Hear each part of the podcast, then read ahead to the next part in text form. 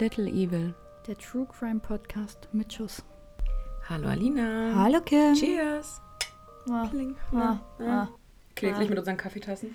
Ja, treue Follower auf Instagram haben das schon gesehen, dass wir äh, Kaffee trinken heute. Mhm. Denn wir machen äh, im Januar den. Dry January. Genau. Ja, ich mache das schon länger. Also immer im Januar. Ich mache es dieses Jahr das erste Mal, Ja. weil es viel Alkohol gab zwischen den Feiertagen. Ja. Aber gut, das soll nicht unser Thema sein heute. Nein. Wir haben heute die erste Aufnahme im Jahr 2022. Für euch ist das jetzt die zweite Folge aus Staffel 2. Genau. Kim hat das Das nämlich als zweite Staffel gemacht. Neues Jahr, neue Staffel. Genau. Und dann wollen wir, kann man eigentlich direkt reinhüpfen. Heute mal umgekehrt. Heute hat äh, Kim die Side Facts. Ja, ich habe heute ein paar Facts. Wollen wir die jetzt machen oder wollen wir das Gesetz noch vorschieben? Ich würde sagen, wir machen Erst das Erst Gesetz, das ne? Gesetz, ja, ja. genau. Dann hört ihr jetzt erstmal meinen Lieblingsjingle, und dann werde ich euch darüber aufklären, um was es überhaupt geht. was eigentlich unser Thema Ja. ist. Genau. Aber erstmal Lieblingsjingle. Ja.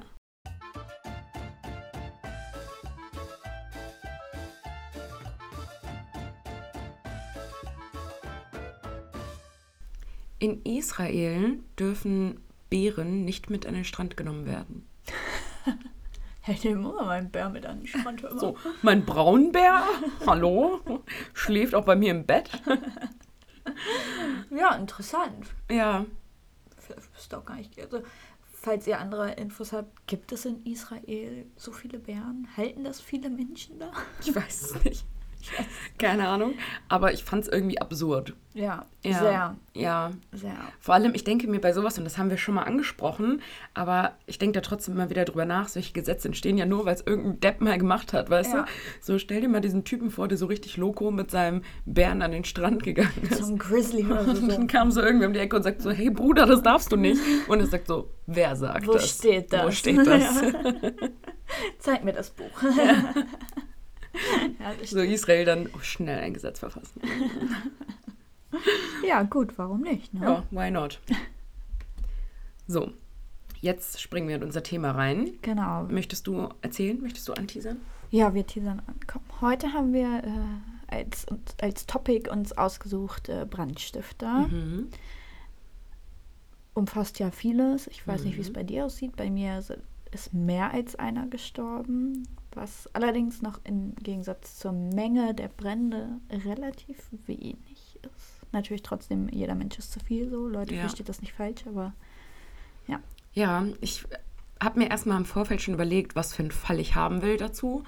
Und habe ich dir vorhin so ein bisschen erzählt, Ja. ne? Ich wollte ja unbedingt einen Fall, bei dem jemand einen Mord begangen hat Ja. und mit einem Brand quasi das vertuscht. vertuschen wollte. Und da habe ich dir vorhin auch erzählt von diesem großen Feuer in Kalifornien Mhm. 2020. Haben einige bestimmt mitbekommen. Ich glaube, das war der größte, größte Flächenbrand Kaliforniens seit der Geschichte. Ja. Und in Kalifornien sind ja Buschfeuer relativ Ja. normal. Und tatsächlich ist Monate später rausgekommen, dass das auch Brandstiftung war und auch jemand einen Mord vertuschen Ja. wollte. Ursprünglich wollte ich den Fall auch mal erzählen, aber der ist noch nicht ausverhandelt. Es gibt noch kein Geständnis Es von dem Verdächtigen. Und insgesamt war nicht genug da, Das- um es euch zu erzählen. Deswegen jetzt einmal in aller Kürze.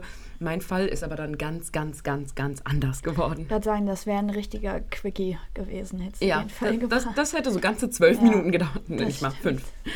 Genau. Ja, bei mir ist es ein bisschen anders, aber Hören wir uns gleich an. genau. Ich habe erstmal ähm, tatsächlich nur zwei kleine Facts mitgebracht zum Thema Brandstiftung. Gott sei Dank übernimmt sie nicht meinen Job. Ich hatte schon Angst, dass mir der geklaut wird. Aber wusstest du zum Beispiel, dass nur 7% der Brandstifter Benzin und Feuerzeug benutzen, um ein Feuer zu entfachen? So einen habe ich heute. Es ist 7%, das ist erstaunlich Ja. wenig, weil man ja erstmal denkt, so Benzin, Feuerzeug macht Sinn. Ja. Ne? So. Und man das ja auch so ziemlich in so jedem Film sieht, in dem Feuer gelegt wird. Irgendwie Brandbeschleuniger, Benzin, Streichholz reinschmeißen. Ne? Ab geht's, ja. Genau. Und nur 12% der Serienbrandstifter sind Frauen. Mhm. Also ist auch schon wieder ein Männergebiet, ne? eine Männerdomäne, Männerdomäne. Ja. Ja, So viel zu meinen Brandstifter-Facts. sie krempelt sich schon die Ärmel hoch. Du bist noch nicht dran, Kim. Ich fange Ich heute an. weiß, ich weiß, ich weiß. Aber Aber kurz dazu noch, ich hatte vorhin noch eine kleine Panikattacke. ähm, weil ich gehe meinen Fall am Tag der Aufnahme immer nochmal durch, ob wirklich alles schlüssig ist so. Und Darf ich dich ganz kurz unterbrechen an der Stelle? Es war auch schon wieder super funny eigentlich, weil wir schicken uns ja eigentlich immer unsere Initialien. Mhm. Die letzten drei Monate dachte sich Alina aber so, pff, reicht doch, wenn Kim sie mir schickt. Ja. Und Alina hatte ihren Fall aber schon viel früher als Ja. ich meinen. Und dann war sie so, ich schicke die Initialien noch rein, ich mache das noch. Ja, ja. Hat sie natürlich nicht gemacht. vergessen. Ja. Und dann ist passiert, was heute passiert ist. Ja. Ähm, Kim und ich befinden uns im selben Jahr zur Tatzeit und ich hatte eine kurze Panikattacke, Der Schock saß tief. dass wir jetzt doch denselben Fall hatten. Mhm. Und ich schreibe so, Kim, sag, Kim, Kim, Kim. Und dann habe ich aber gemerkt, dass äh, Kim sich heute tatsächlich in Deutschland befindet. Für dich ja auch eher selten, sage ich mal. Mhm. Ja, ich bin sonst das American Girl. Ja, heute wieder umgedrehte Rollen. Also, ja. let's go. Hüpfen wir rein. Eine schöne Sommernacht in Seattle. Genauer gesagt, es ist die Nacht vom 9. August 1992. Die Feuerwehrleute von Seattle werden zu einem Brand leicht außerhalb gerufen. Doch das war nicht der einzige Brand die Nacht. Nur ein wenig weiter brannten noch zwei Gebäude zur selben Zeit. Bei allen drei Bränden in der Sommernacht handelt es sich um lutherische Kirchen. Als die Feuerwehr eintraf, hatte der Brand bereits seinen Höhepunkt erreicht. Die Flammen schossen aus dem Gebäude oberhalb des Altarraums. Der Altarraum war allerdings riesig, also nur um sich das mal vorzustellen, allein der Altarraum war über drei Stockwerke. Und so groß war natürlich auch das. Feuer und natürlich war das dann noch ein bisschen schwerer zu löschen. Als der Brand einigermaßen unter Kontrolle war, trafen am Morgen die Mitglieder der lutherischen Trinity-Kirche ein. Was sie dort vorfanden, war eine völlig zerstörte Kirche. Es blieb nur Schutt und Asche vom Hause Gottes über. Doch die Gemeinde ließ sich nicht unterkriechen. So hielt der Pastor einen Gottesdienst draußen ab. Der Parkplatz wurde kurzerhand umfunktioniert und die Predigt erfolgte vor der noch glühenden Kirche, beziehungsweise vor dem, was noch übergeblieben ist.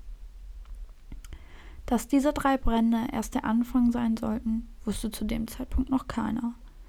Die Brandermittlungen begannen sofort. Zum Einsatz kamen Polizeihunde, die nach Flüssigkeiten wie Brandbeschleuniger suchten. Doch Fehlanzeige. Es konnten keine Rückstände gefunden werden, weder von den Hunden noch bei der chemischen Analyse der Trümmer. Es gab schlicht und weg keine Beweise vor Ort, nicht einmal ein Anzeichen von Vandalismus, obwohl klar war, dass die drei Brände, Brände kein Zufall sein konnten. Es musste Brandstiftung sein, es ging nicht anders. Schließlich ist es ja nicht unmöglich, Brände ohne Beschleuniger zu legen. Ebenfalls auffällig ist, dass alle drei Brände auf Brusthöhe im Erdgeschoss begannen. Also quasi wirklich wie einfach Arm ausgestreckt und angezündet. Das derzeitige Motiv, beziehungsweise wovon man ausgeht, reiner Nervenkitzel. Innerhalb kürzester Zeit sollten acht weitere Kirchen brennen. Sechs von den zerstörten Kirchen waren ebenfalls lutherisch. Doch der Feuerteufel bekam nicht genug. Nach einiger Zeit brannten auch Firmen und private Häuser. Der nächste Höhepunkt war, als in nur einer Nacht zwölf Feuer gelegt wurden. Man konnte schnell feststellen, dass die Brände tatsächlich alle von ein und derselben Person gelegt wurden. Denn wie bei den ersten drei Kirchen wurden auch diese Brände ohne Brandbeschleuniger gelegt und wieder alles auf Brusthöhe, entweder ein Fenster oder irgendwas. Es zeigten sich Bilder des Grauens. Familien verloren ihre Häuser, Kinder weinten, Kirchengemeinden verloren ihre Rückzugsorte und Firmen ihre Betriebsstätten. Man sah, wie die Leute aus Fenster sprangen, um sich zu retten. Eine Frau berichtet, wie das Feuer bei ihr ausbrach. Ruth Fox kam gerade aus der Badewanne, als sie seltsame Geräusche hörte. Es klang wie das Zerbrechen eines Fensters. Sie verließ das Badezimmer, um zu schauen, was los ist. Vielleicht war ja lediglich ihr Mitbewohner etwas runtergefallen. Jedoch konnte sie das schnell ausschließen, denn Ruth Fox sah die brennende Wand an der Eingangstür. Schnell holte sie ihren Mitbewohner, um gemeinsam zu fliehen. Sie liefen zur Haustür, doch raus kam sie nicht. Die gesamte Veranda brannte. Zum Glück hatte das Haus eine Hintertür, durch diese konnten beide flüchten und sich so retten. Hätte das Haus keine Hintertür gehabt, wären die eingesperrt gewesen. Oder irgendwo aus dem Fenster gesprungen. Genau. Was ja im. Erdgeschoss noch möglich ist. Ja, jetzt weiß ich natürlich nicht, wie groß dieses Haus war mm. und wie mhm. schnell sich das Feuer ausbreitet, weil wenn du erstmal Sauerstoff noch reinlässt, wenn du Tür aufmachst. Mm. Hm. Ja. Bis jetzt gab es noch keine Todesopfer, aber auch das sollte sich noch ändern. Nämlich am 22. September ein Altersheim mit etwa 400 Bewohnern fängt an zu brennen. Drei Menschen kommen bei dem Brand ums Leben. Oh, was aber im Verhältnis eigentlich erstmal ganz gut ist, wenn man bedenkt, wie viele alte Leute, die nicht so mobil sind. Ja, also die haben, waren, äh, ne? haben die hat wahrscheinlich das Pflegepersonal allem drum und dran echt gute Arbeit geleistet. Ja. Ne? Jetzt wird also nicht nur wegen Brandstiftung ermittelt, sondern auch wegen Mordes. Bis Januar gab es keine Nacht, an der es keinen Brand gab und nach wie vor keine Spur vom Täter. Er war sorgfältig. Mit jedem neuen Feuer wurde er mutiger und fühlte sich mehr in Sicherheit geborgen. Genau das ließ ihn aber auch schlampiger werden. Anhand der Orte, an denen er die Feuer legte, konnte man erste Schlüsse ziehen. In diesem Fall war die Objektauswahl willkürlich. Das spricht dafür, dass die Handlung des Feuerlegens sich nicht gegen die Orte oder Personen an sich richten, also nicht an die Personen, die dort wohnen, sondern gegen diejenigen, die die Brände zu löschen versuchten. Mhm. Da man in der Brandserie nicht wirklich weiterkam, wurde eine Spezialeinheit von Ermittlern und Feuerwehr gegründet. Die Feuerwehr fuhr Nachtpatrouillen, genau wie die Polizei. Die Nachbarschaft schloss sich zusammen für Nachbarschaftswachen. Doch die Brände hörten nicht auf. So langsam fing der Täter an, mit der Feuerwehr zu spielen. Dazu, Seattle ist ja sehr groß, deswegen gibt es da ja hm. verschiedene Wachen, logischerweise. Ja. Ne? Er legte Feuer in einem Teil der Stadt. Die Feuerwehr wurde somit alarmiert und anschließend legte er in einem ganz anderen Stadtteil Feuer, sodass die nächste hm. Feuerwache. Alarmiert wurde. Und das machte er die ganze Nacht quasi gefühlt. Und, Hat er keinen Job oder so? Ja, und das war möglich, weil er nur Nachtsbrände legte. Mhm. Und der war so frech, dass er tatsächlich die Familien, wo er das Haus angezündet hat, erst noch beim Abendessen durchs Fenster beobachtet mhm. hat. Und dann hat er den Brand gelegt. Und bevor das Feuer bemerkt wurde, war er aber schon lange wieder weg. Mhm. Da man nach wie vor keine Beweise hatte, forderte die Spezialeinheit ein psychologisches Profil des Täters an. Gesagt, getan. Das Profil besagt, dass der Täter ein junger Erwachsener mit weißer Hautfarbe ist, rund 20 Jahre alt und entweder ein Drogen- oder Alkoholproblem hat. Dazu kommt, dass er sehr, sehr intelligent ist, aber dennoch erfolglos. Die Wahrscheinlichkeit für ein Trauma in der letzten Zeit ist hoch, denn das könnte genau der Auslöser für die Taten gewesen sein. Als Beruf käme ein Verkäufer oder Lieferant in Frage, der die Gegend anscheinend sehr gut kennt. Wie bereits gesagt, der Täter wurde immer schlampiger und so konnte bei einem Feuer zwei Fingerabdrücke in der Nähe des Fensters gefunden werden. Natürlich werden die Fingerabdrücke sofort genommen und in die Datenbank eingespielt. Man hofft, dass ein Abgleich den Täter identifizieren kann. Doch Fehlanzeige. Es gibt, Wie so oft. Ja. Es gibt keine Übereinstimmung. Das heißt aber auch, dass der Täter vorher noch nicht straffällig gewesen ist. Zwei Wochen später dann der nächste Fehler. Der Sommer war vergangen und überall lag Schnee. Neben der Brandstelle wird im Schnee Urin gefunden. Der gefundene Urin spricht für die absolute Verachtung und die geringe Wertschätzung der Feuerwehr. So langsam, aber sicher wird sich der Täter zu sicher mit dem, was er tut. Die Proben des Urins werden analysiert, jedoch gestaltet sich das aufgrund des Schnees sehr, sehr schwierig, ist ja Wird verdünnt. verdünnt mhm. Genau. Somit konnte man damit eigentlich nicht so wirklich was anfangen. Und wieder verstreicht Zeit. Wieder werden viele Brände gelegt. Die Medien berichteten selbstverständlich über den Feuerteufel von Seattle. Und man mag es kaum glauben, aber aufgrund des Berichtes meldete sich eine Frau bei der Polizei. Sie gab an, in der Nähe eine, einer Feuerstelle vor geraumer Zeit mit einem Mann zusammengestoßen zu sein erstmal ja nichts Besonderes. Mhm. Aber der Mann fiel ihr aufgrund des Erscheinungsbildes und dem Geruch nach Alkohol mhm. auf. Sie unterhielten sich kurz und angeblich sprach er nur über die Brände.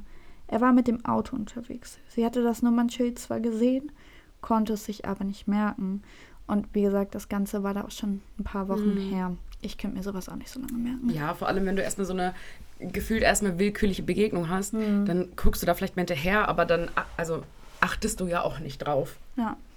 Durch die Ahnungslosigkeit der Ermittler versuchten sie es mit einer sehr, sehr untypischen Methode, und zwar mit der forensischen Hypnose. Mhm. Sie hatten schließlich nichts zu verlieren. Bereits über 60 Brände wurden gelegt und wie viele sollen noch kommen? Mhm. Wie viele Menschen sollen noch sterben? Ziel der Hypnose soll es sein, die Erinnerungen wieder zu verdeutlichen, denn das Gehirn des Menschen blendet im Wachzustand etwa 90 Prozent der Sachen aus, da man sonst völlig reizüberflutet mm. ist und gar nichts mit den Informationen anfangen kann. Das Problem ist, dass diese Fehlerquote bei der Hypnose sehr hoch ist, weil man dann meint, Dinge gesehen zu haben, die aber gar nicht da waren. Mm. Allerdings hofften die Ermittler überhaupt erstmal eine Spur zu finden, mm. wo sie vielleicht angreifen können überhaupt. Ja. Und selbst wenn es dann falsches Kennzeichen ist, so im besten Fall hat der Halter dann ja vielleicht ein Alibi oder ist eine Frau Eben. oder so. Ne? Also. Die Frau wird in Trance versetzt und mit dem Alkoholgeruch an den Abend erinnert. Das macht man, damit man das Hören hm, wieder Reize reaktiviert, so, ne? genau. Die Zeugin erinnert sich an den Mann. Groß, schlank, eine Brille und ein Schnauzer. Bekleidet war er zumindest mit einem Oberhemd, weiteres wusste sie nicht. Er schien betrunken. Er fuhr eine blaue Limousine. Komisch daran war, dass nicht ein Fleck Dreck an dem Auto zu sein schien. Also es war übersauber. Mhm. Es gab nichts daran zu sehen. Auch an das Kennzeichen konnte sich die Zeugin teilweise erinnern. K4M. Das war alles.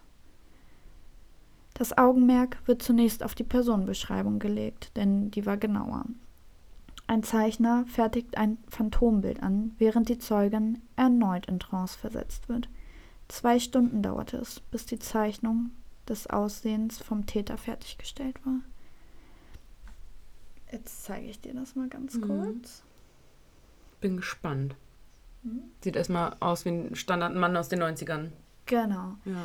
Kurzer Funfact noch zum Phantombild. Äh, die wenigsten Personen können den Mund eines Tatverdächtigen noch beschreiben, wenn sie das wiedergeben sollen, mhm. wenn man mehr auf Augen und Nase achtet. Ja, verstehe ich irgendwie. Ich habe da jetzt ähm, nur um dich ganz kurz mal zu unterbrechen, mhm. ähm, neulich erst so ein Gespräch gehabt mit meiner Freundin Jessie, die bei der Polizei ist. Und ich hatte mal einen Einsatz mit zwei ihrer Kollegen. Mhm. Und wir haben in ihren Geburtstag reingefeiert und die Kollegen waren in der Nachtschicht und sind kurz vorbeigekommen um Mitternacht, um ihr zu gratulieren. Da meinte sie, ja, und der und der kommt, den kennst du von dem und dem Einsatz.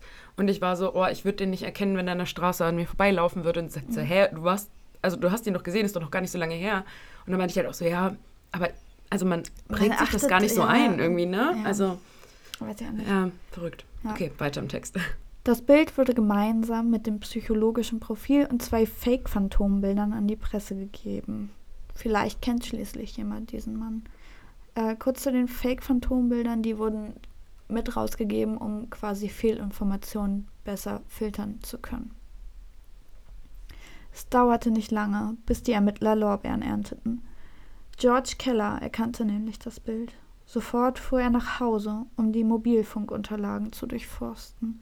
Er findet heraus, dass eines seiner Geschäftstelefone am Tattag unweit des Tatortes benutzt wurde. Belege der Firmenkreditkarte verhärteten den bösen Verdacht. Jeweils am Tattag wurde damit unweit der Brandherde Benzin gekauft. George Keller konnte es nicht fassen. Er ringt mit sich denn bei dem Täter scheint es sich um seinen eigenen Sohn Paul Kenneth Keller zu handeln.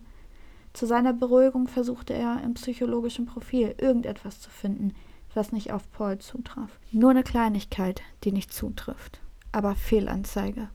Alles stimmte überein. Doch konnte das wirklich sein? Konnte sein eigener Sohn der Brandstifter sein? Paul ist 27 und arbeitet in der Werbeagentur der Familie. Da ist er übrigens im Außendienst mhm. tätig. Er ist der älteste von drei Kindern. Die Familie ist streng lutherisch, was die ersten Brände erklären könnte. Mhm. Die Dienstfahrten waren immer in den Gegenden, wo er auch Brände gelegt hatte. Ah. George sagte aus, dass Paul Feuer liebt, glatt besessen ist. Schon lange spielt er mit Feuer. Bereits im Alter von neun Jahren legte er seinen ersten Brand. Er wollte unbedingt zur Feuerwehr, doch auch dort wurde er abgelehnt. Dazu kommt, dass seine ersten drei Buchstaben des Kennzeichens mit der Aussage der Dame übereinstimmen. Hm. Sie versuchten zehn Tage lang Paul zu überwachen, ihn auf frischer Tat zu ertappen, doch immer wieder verloren sie die Spur. Immer wieder war Paul weg, immer wieder brannte es. Also nahmen sie ihn fest. Er war überrascht, leistete aber keinen Widerstand. Angekommen auf der Wache, wartete sein Vater auf ihn, nahm ihn in den Arm und sagte, es ist vorbei, mein Sohn, es ist alles vorbei. Das Leben, wie du es kanntest, ist jetzt vorbei. Paul kam in den Verhörraum. Er beteuerte seine Unschuld. Doch das Ganze hielt er nur 15 Minuten durch, denn die Ermittler wechselten die Strategie. Sie machten ihm Komplimente. Er sei der beste Brandstifter, den sie je gesehen haben. Er sei faszinierend. Clever. Das sind nur ein paar Aussagen der Ermittler. Keller gesteht 75 Brände. Dazu gehört auch der im Altersheim. Auch die Fingerabdrücke stimmen überein. Stolz erklärt er der Polizei, wie er vorgegangen ist. Er brüstet sich mit seinen Vergehen, fährt an die Tatorte mit der Polizei und sagt, guck, da ist das Wälldach. Da habe ich das einfach angezündet mit einem Feuerzeug. Das Motiv dahinter soll laut Paul sein, dass er im Alter von 13 Jahren von einem Feuerwehrmann vergewaltigt worden sein soll. Das Ganze ist aber nicht bestätigt, Mhm. das sagt er. Ja, ja. Paul Keller wird zu 99 Jahren Haft verurteilt. Erst im Alter von 113 könnte er eine Haftentlassung beantragen. Ja, well. Das wird er niemals. erreichen, das Unwahrscheinlich. Alter, Ja, ja. unwahrscheinlich. Heute ist Paul 55 Jahre alt und sitzt im Genau. Gefängnis. Huh. Ähm, der mag Feuer. Mhm. Ja, verrückt. Das ist richtig übel. Also Gott, Gott bewahre, es hätten Mhm. viel, viel mehr Menschen sterben Ja, können. definitiv. so viel, wie der gelegt hat. Wie viele Leute sind insgesamt gestorben? Drei. Also nur die im Nur- Altersheim? Nur diese, Oh, Gott sei also Dank. was heißt Also- nur, ne? Aber ja, aber also Gott sei Dank, bei 75 Brände. die er gestanden hat. Man Ja. geht davon aus, dass es deutlich, Ja. deutlich mehr sind. Ich meine, bei Kirchen kann man ja zumindest noch davon ausgehen, dass er da wirklich niemanden töten wollte, weil Kirchen sind ja nachts meistens leer. Ja. So, wer ist da mal, ne? Also vor allem nachts ist da auch kein Hausmeister, kein. Reinigungskraft, Kein Priester, nichts. nichts. Pastor, So. nicht Priester. Lutherischen Pastor. Ähm, so, und da wird ja auch im deutschen Recht, das habe ich auch bei meiner Recherche tatsächlich gefunden, auch im deutschen Recht ganz stark unterschieden, ob es Ja. Brandstiftung ist oder ein Mordversuch oder Ja. ein Mord. Ob hat man halt das Risiko eingeht, bewusst eingeht, also wenn du jetzt zum Beispiel Wie die Leute beim. Abendessen beobachtest so und dann. Feuer legst, so, dann ist da eine Mordabsicht hinter, weil du weißt, okay, gut, die Chance, also die ne, Chance ist hoch, dass Wahrscheinlichkeit, was passiert. ja, die Wahrscheinlichkeit ist relativ hoch. Aber wenn du jetzt zum Beispiel nach deutschem Recht eine Kirche anzündest mitten in der Nacht, dann würdest du halt wahrscheinlich eher wegen schwerer Brandstiftung verurteilt werden, Ja. weil du, selbst wenn dann einer stirbt, ne, dann mit fahrlässiger Tötung Ja. in, Ver in Verbindung, weil du ja nicht davon ausgehen kannst, dass sich nachts jemand dort Ja, befindet. genau. So. Und dann war ja das, das anfängliche Brändelegen wahrscheinlich halt wirklich so ohne Tötungsabsicht. Aber spätestens beim Altersheim und spätestens, wenn du dann auch in der Zeitung ja davon liest, dass da Menschen gestorben sind, hat das ja immer mehr billigend in Kauf genommen. Ja, also äh, die ersten elf Brände waren ja die Kirchen, Mhm. dann kamen ja Firmen hinzu und dann Einfamilienhäuser. Und Ja. da kann man dann schon sagen, also Ja, ja, auf jeden Freund Fall. Nase, ne? Ja. Geht gar nicht. Ja. ja, schade, dass man auch in den 90ern noch nicht so dem, das so psychologisch tief Ja. ergründet hat. Das hätte mich halt Aber interessiert. ich wollte Ihnen den noch kurz zeigen, weil ich dir Mhm. auch das Phantombild gezeigt habe. Show me. Ich finde ziemlich gut getroffen. Das eigentlich. Phantombild ist wirklich gut getroffen, Hier ja. sieht man sie nochmal nebeneinander. Ja, Und der Vater hat halt auch ausgesagt, er hat dieses Bild in der Zeitung Mhm. gesehen und, Und- konnte es nicht fassen. Er sagt, Mhm. ich habe da meinen Sohn gesehen und ja, ja, verrückt, ne? schon übel. Ey. Oh Mann. Und dann Ja. seinen eigenen Sohn irgendwie noch, sag mal in Anführungszeichen, verraten zu müssen, Mhm. es ist, glaube ich, Ja. Nicht gut. Aber ja, mein Fall ist tatsächlich ganz anders. ich bin gespannt. Ja, bisschen Abwechslung Ja. kommt hier dann jetzt rein. Aber ich würde sagen, wir springen jetzt erstmal zu deinem Die zweite Kategorie. ja, dummen Todesfall, Ja, und äh, den du uns heute mitgebracht hast. genau. Und dann machen wir weiter. Und ich kann gleich noch einen schönen Jingle einspielen. Aber mach du zuerst den Fall. Starten wir mal. Ja, genau. Wu Tai liebte Videospiele. Nachdem er in einem Internetcafé in Shanghai, China, neun Stunden lang World of Warcraft gespielt hat, erlitt er einen Hustenanfall und verstarb vor der Konsole. Scheiße. Ähm. Ah, Das soll übrigens in Das so. 2015 äh, passiert sein. Ja. Vielleicht hilft dir das noch. nee. Ich frage mich halt, wann ist er geboren? Steht das da auch? 91. 91, 2015. Mm. Mm. Warte mal, jetzt Jingle. kommt erstmal unser Jingle, genau. Wir dürfen es nicht vergessen hier diesmal.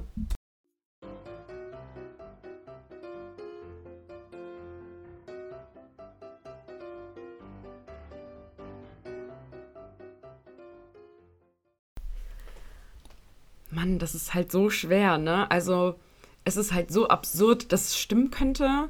Andererseits frage ich mich, also es ist halt natürlich die Frage, was diesen Hustenanfall ausgelöst hat. So hat er sich verschluckt oder was halt einfach nur so ein Reizhusten. Und ich glaube, wenn du halt so einen trockenen Reizhusten hast, dann würdest du dich eher übergeben, als daran zu ersticken oder so. Weißt du, was ich meine? Aber wenn es nicht ganz rauskommt, kannst du ja auch an deinem Übergebenen ersticken.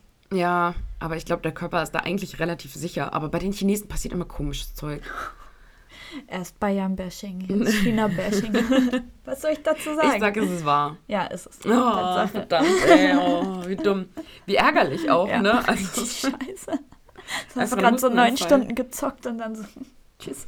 Hustenanfall einfach, wie ärgerlich. Ja, und wie ärgerlich fürs Internetcafé, die haben bestimmt kein Geld bekommen.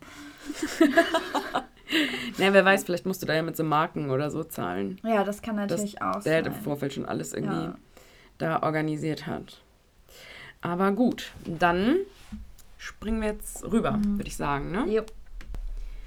Bahide Arslan lebt in den 60er Jahren mit ihrem acht Jahre älteren Ehemann am Schwarzen Meer in der Türkei. Der Mann ist Bauer, Bahide ist Hausfrau. Im Rahmen der Anwerbepolitik von Deutschland folgte Bahide im Jahr 1967 mit 25 Jahren einem Angebot und ging zum Arbeiten nach Deutschland. Sie wollte etwas Geld verdienen und dann ihren Mann und ihre drei Söhne nach Deutschland holen. 1970 war es dann soweit. Die Männer folgten ihr nach Deutschland. Sie lebten sodann gemeinsam in der Kleinstadt Mölln in Schleswig-Holstein. Bahides Mann fand auch schnell eine Stelle in einer Möllner Textilfabrik. Zunächst lebte die fünfköpfige Familie in einem Gastarbeiterheim. Als dieses im Jahr 1974 aus ungeklärter Ursache abbrannte, zog Familie Arslan in das weiß verputzte Fachwerkhaus in der Mühlenstraße 9 in Mölln. Dort bekommen sie auch noch eine Tochter. Viele Jahre lebten die Aslans dort, arbeiteten und integrierten sich. Bahide galt als das Familienoberhaupt. Von den patriarchalischen Strukturen der türkischen Gesellschaft war bei den Aslans nicht viel zu sehen. Die Kinder wurden groß, gründeten teilweise ihre eigenen Familien. Doch der Zusammenhalt war immer da. Die späteren Enkelkinder verbringen auch viel Zeit bei Bahide und ihrem Mann. Bahide wurde auch bereits mit 41 Jahren das erste Mal Großmutter. Ui. Also sehr jung, ja. Montag, 23. November 1992. 1.08 Uhr morgens. Ein Notruf geht bei der örtlichen Feuerwehr ein. Ein Brand in der Mühlenstraße. Die Feuerwehr rückt aus. Währenddessen bei den Aslans. Im Haus befindet sich die 51-jährige Bahide, die Kinder ihres Sohnes Faruk, die 10-jährige Jelis und der 7-jährige Ibrahim, sowie Bahides Tochter und ihr acht Monate alter Säugling und ebenso die 14-jährige Aisha. Aisha ist eine Cousine der Enkelkinder und ist gerade aus der Türkei zu Besuch. Alle wurden vom Feuer überrascht. Völlig geistesgegenwärtig springt Bahides Tochter mit ihrem Baby aus dem zweiten Stock des Hauses. Sie zog sich bei dem Sprung eine doppelte Beckenfraktur zu, die es ihr unmöglich machte, allein wieder aufzustehen. Allerdings überleben sie und das Baby den Sprung. In anderen Quellen heißt es auch, dass Nachbarn schon vor dem Haus standen und sie das Baby aus dem Fenster geworfen hat. Und also den Nachbarn Ja. quasi entgegen.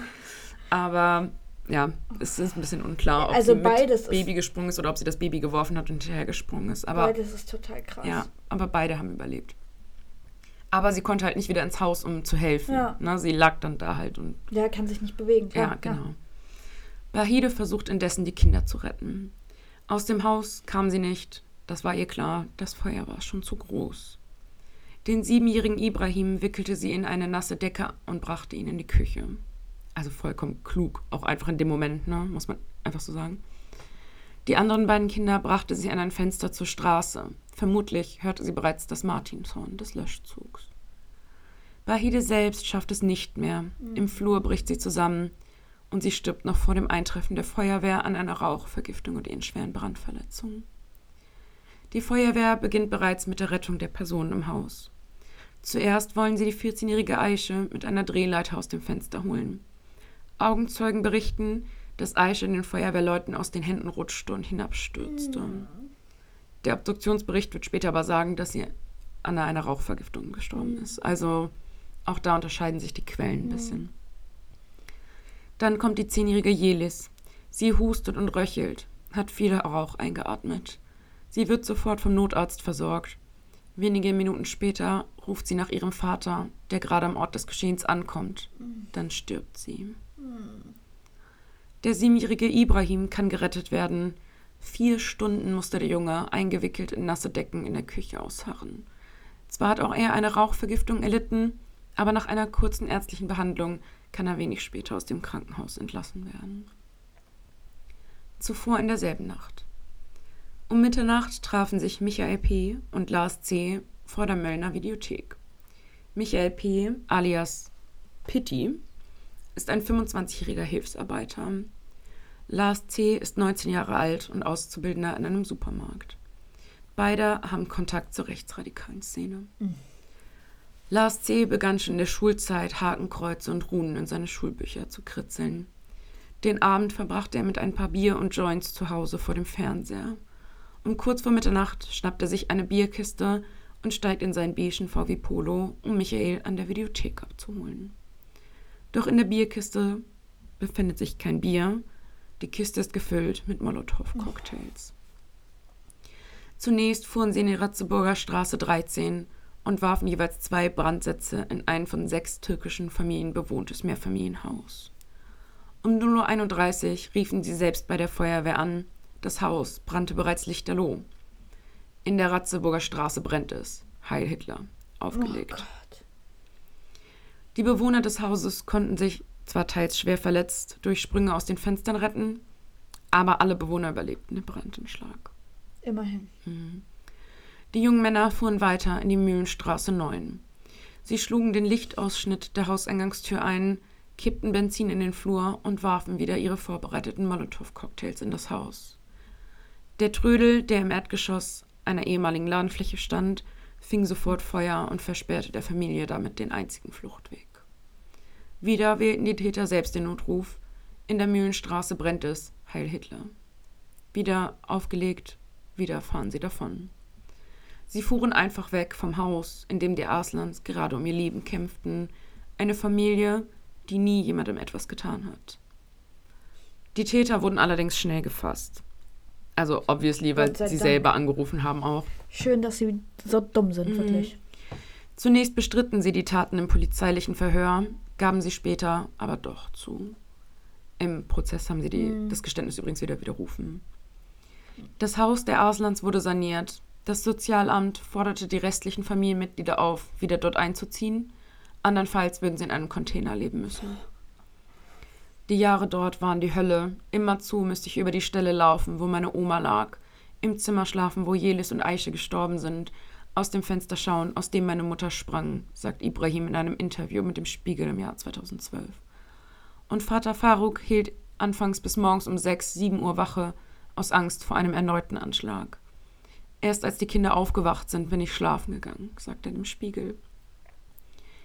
Etwa ein Jahr nach den Brandanschlägen am 8. November 1993 um 11 Uhr verkündete Hermann Erich, Vorsitzender des Zweiten Strafsenats am Oberlandesgericht Schleswig, das Urteil.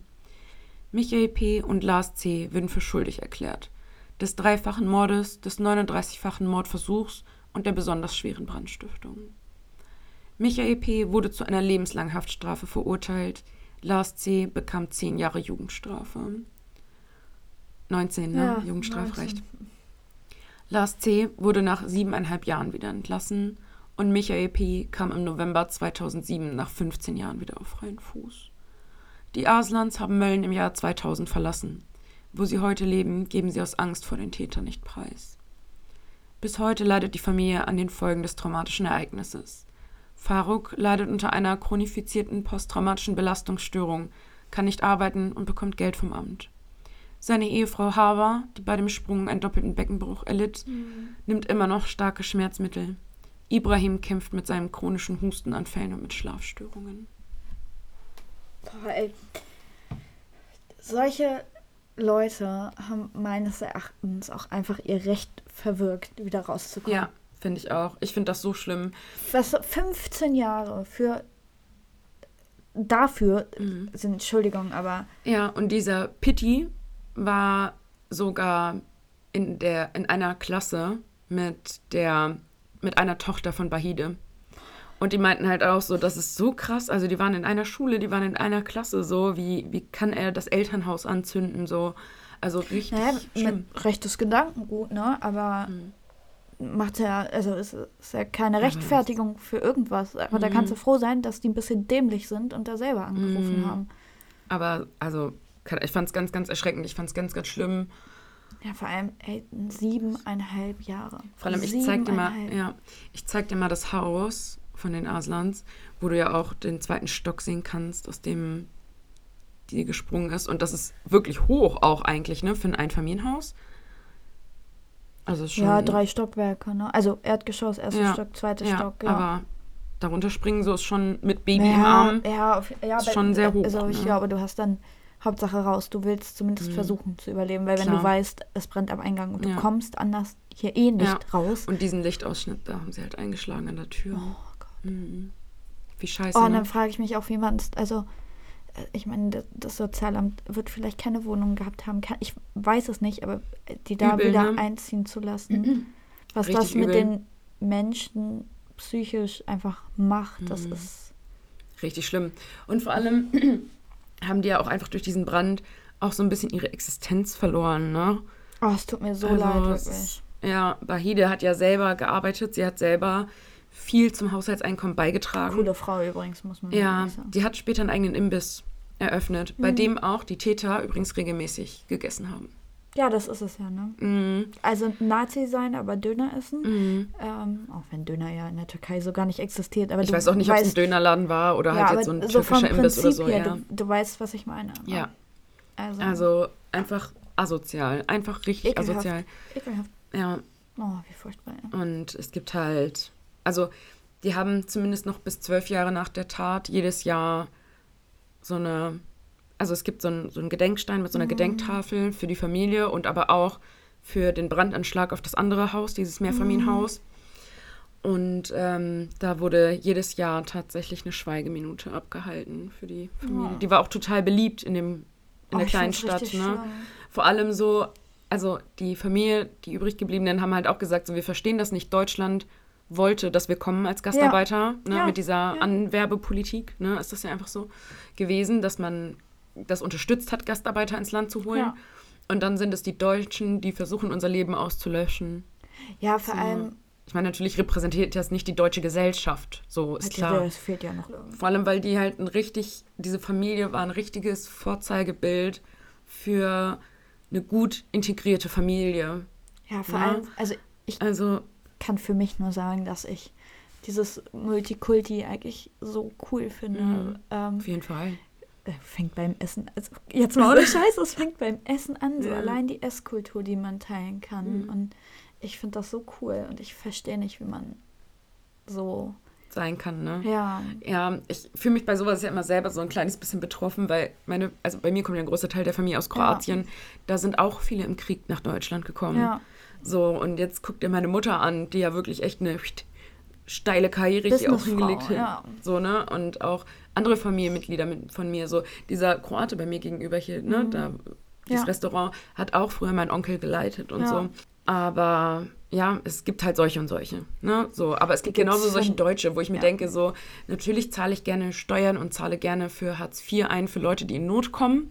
Ne? Ja und halt wirklich diese Unterstützung brauchen. Ich finde das gut, dass wir das haben. Das ist wichtig. System, es ist super wichtig. Guck, guck dir Amerika an, ja. äh, zum Beispiel, nur mal als Beispiel, wie viele Leute da auf der Straße leben, weil sie mhm. entweder krank geworden sind, wie viele Leute nicht zum Arzt gehen können, weil sie es sich mhm. nicht leisten können. So, ja. Also Wir leben hier schon Gut, gut, ja. wirklich gut. Und für so ein System zahle ich gerne. Aber wie gesagt, das, da sollte man halt keinen Unterschied machen, ob es ist jetzt ein Ausländer, der nicht arbeitet oder es ist ein Deutscher, der nicht arbeitet.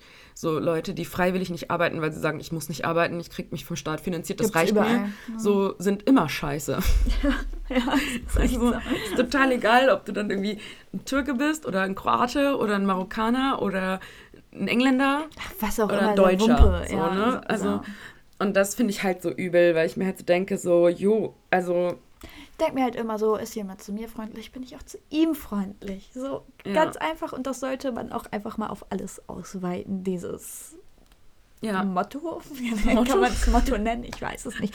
Diese Einstellung. Also es ist halt eigentlich grundsätzlich so, sei zu jedem nett und freundlich erstmal. Ja, ne? definitiv. Und wenn die Leute sich dann als Scheiße entpuppen, so, Ja, dann lass sie dann dreh dich um und geh. Meine ja, Güte, ja. aber Ich verstehe auch dieses ganze, wo wir gerade beim Thema sind, dieses ganze Internet-Hass-Ding nicht. Ey, wenn du nichts Nettes zu sagen hast, dann halt die Fresse. So. das ist immer meine Devise. Ey, ja. man kann gerne Kritik ausüben. Vernünftige Mhm. Kritik. Und man kann auch mal sagen, ey, ich finde das hier gerade nicht so gut, was ihr da macht. Mhm. Aber hört doch auf mit irgendeiner Scheiße. Du siehst kacke aus, Mhm. deine Nase ist krumm. Erinnerst du dich keine noch an unseren ersten Hater? Ja, da hatten wir nicht mal eine Folge hochgeladen.